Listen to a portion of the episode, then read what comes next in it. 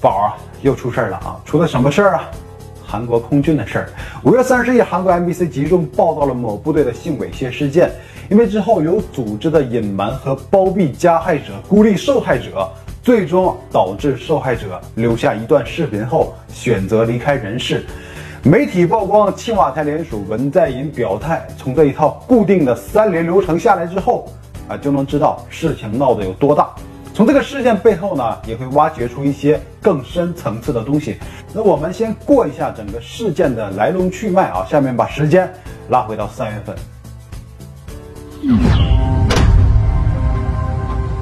那首先简单了解一下韩国的义务征兵制。根据韩国兵役法规定，韩国男性要在十九岁接受兵役厅体检，二十至二十八岁期间，根据体检等级和相关规定入伍。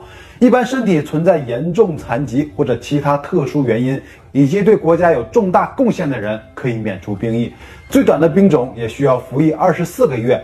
服役期间训练和日常生活都非常艰苦，又是在自己最黄金的年龄去度过最闭塞的几年，所以我们通常会看到这种场景。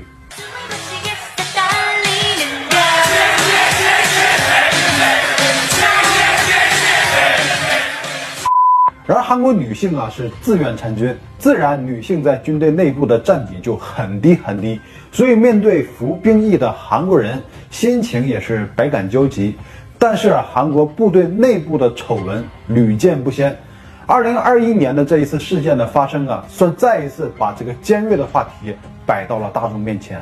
韩国空军第二十战斗机联队成立于一九九六年十二月，驻扎在韩国中青南道的瑞山市。二零二一年的三月初，部队里的一名女性中士李某被上司叫去谈话。她的上司卢准尉说：“啊，其实也就是命令，要求她去参加一次聚餐。其实李某对于参加这种活动啊是很不情愿的。可是他正好在那天是值夜班，所以用这个借口做了推辞。然而卢准尉说啊，就算你当天是夜班，也要和别人替换一下啊，必须去参加。”那这就是有点强人所难了，因为这个部队啊，此前爆发过新冠疫情的集体感染，所以被下了禁令，禁止啊参加四人以上的活动，包括聚餐，并且也下发了禁酒令啊。但是这个上司卢准尉平时对自己经常施压、训斥和辱骂，完全就是让自己很痛苦的人。为了不去得罪这个直接上司，只能是答应了这个要求。三月二日的晚上，李中士让别人代替自己值班。一行五人违反了部队的防疫规定，去参加了这场聚餐。到场后发现，原来是卢准尉朋友的新店开业。那李某就知道了啊，原来这一次说是来聚餐，其实啊就是来给撑一下场子，让作为老板朋友的卢准尉啊也长点牌面啊。你看啊，我带了好几个下属一起来的嘛，倍儿有面子。不管怎样啊，既来之则安之。酒桌上是推杯换盏，到这儿为止，一切都还安好。一行人呢有说有笑，直到聚餐结束啊，已经是很晚了。所有人都要回到部队的时候，出了问题。那其中同行的一名张中士提出啊，要和李中士坐一辆车回去，因为毕竟是在一起共事啊，啊，只是想同行而已。况且还有一名没喝酒的下士开车，所以啊，问题不大。那就上车走吧。张中士和李某两个人呢，就一起坐在了后排的座位。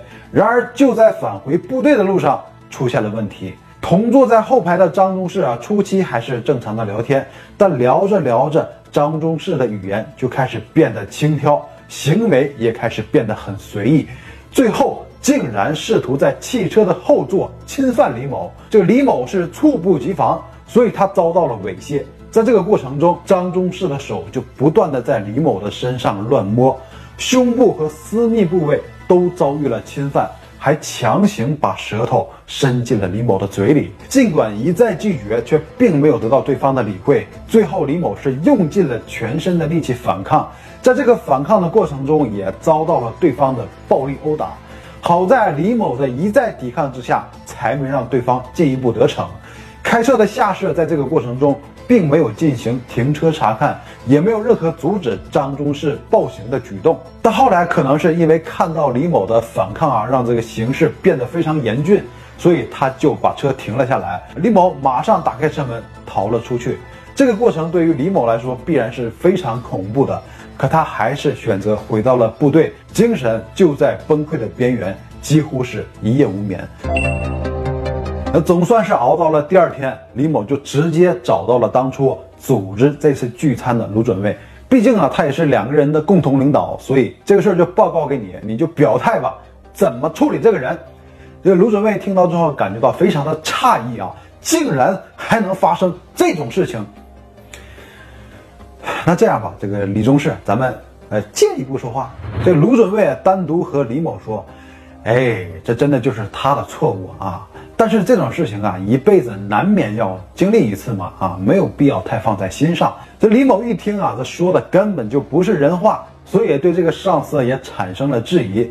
那卢准尉又说：“你要是把这件事给闹大了啊，那咱们一起去的人都会因为你一个人而受到惩罚的啊！”你越说越离谱。李某心想：我都已经遭遇了这种事情了，我还有什么必要去顾及别人呢？所以在上司面前呢，表现出的态度也是很坚决。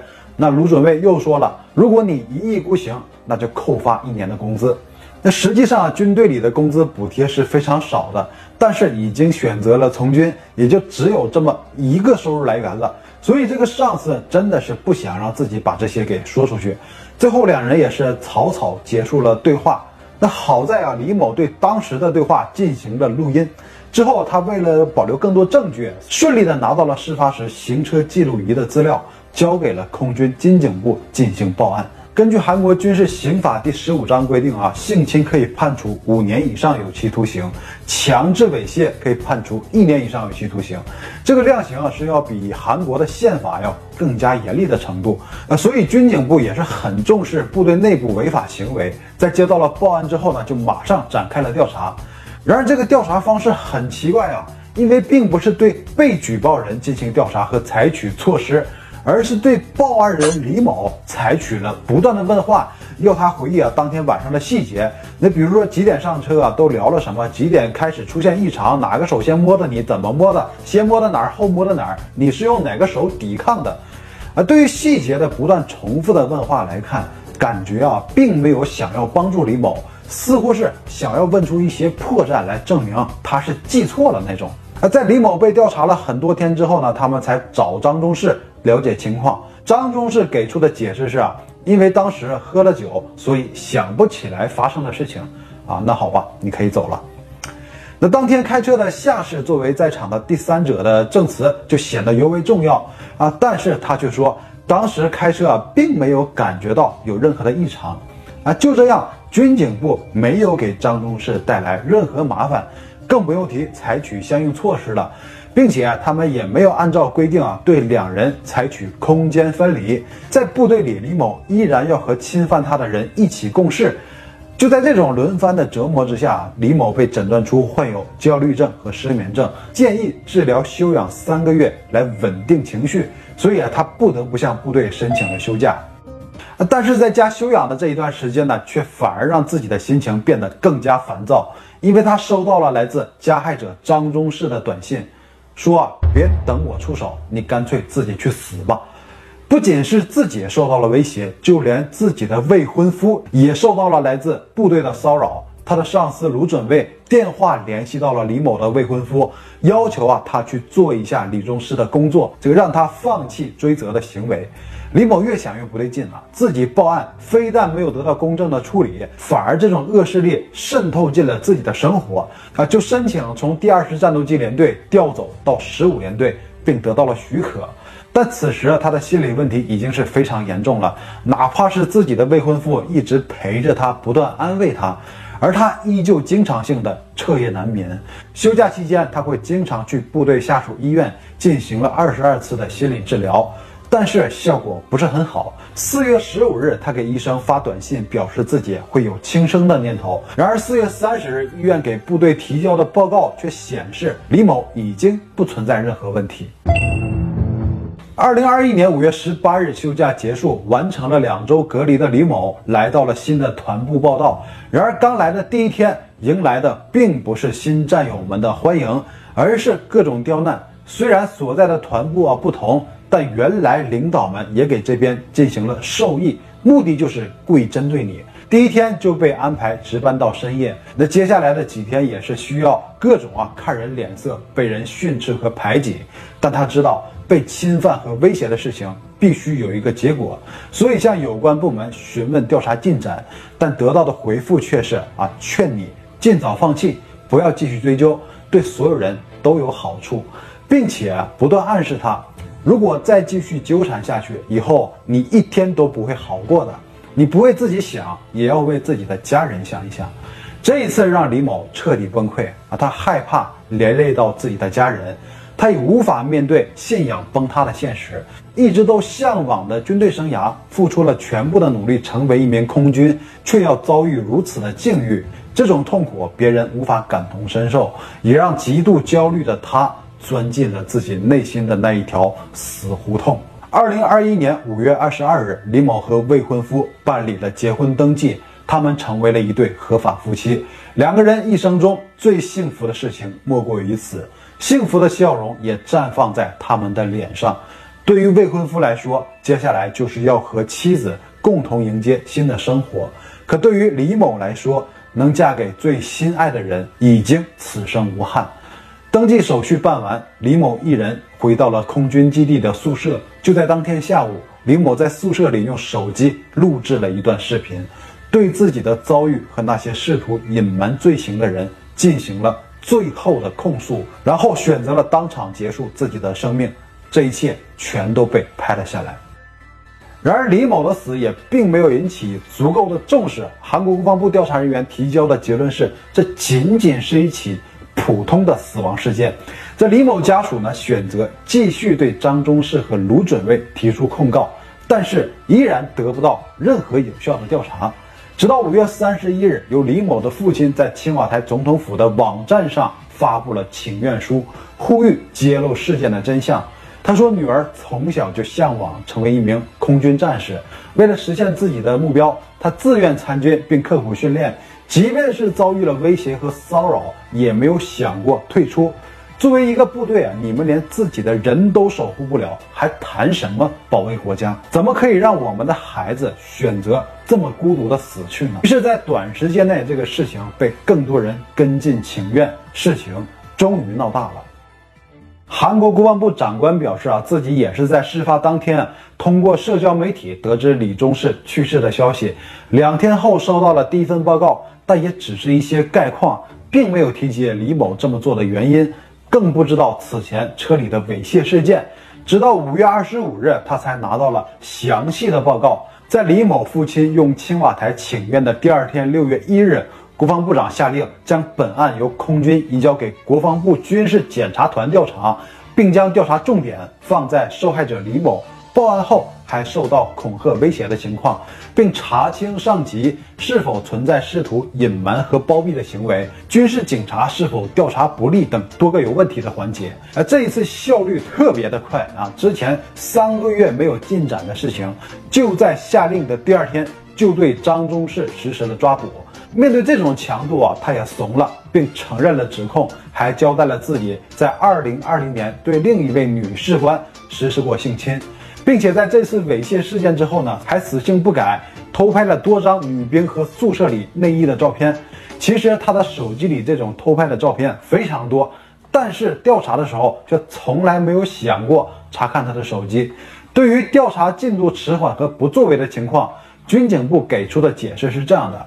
因为张中士啊将在二零二一年的八月正式退伍，所以没有采取和受害者分离的措施。而且，就算他是加害者，那也是有人权的嘛，所以打击力度啊就没有那么大，以稳定和教育为主了。二零二一年六月三日，韩国总统文在寅出面表示，必须要严肃处理，查清案件缘由。那总统都表态了，开干吧！啊，首先李某的上司卢准尉和另一名军警部的领导被革职。第二天，韩国空军参谋总长李成龙引咎辞职。但是舆论却并未平息。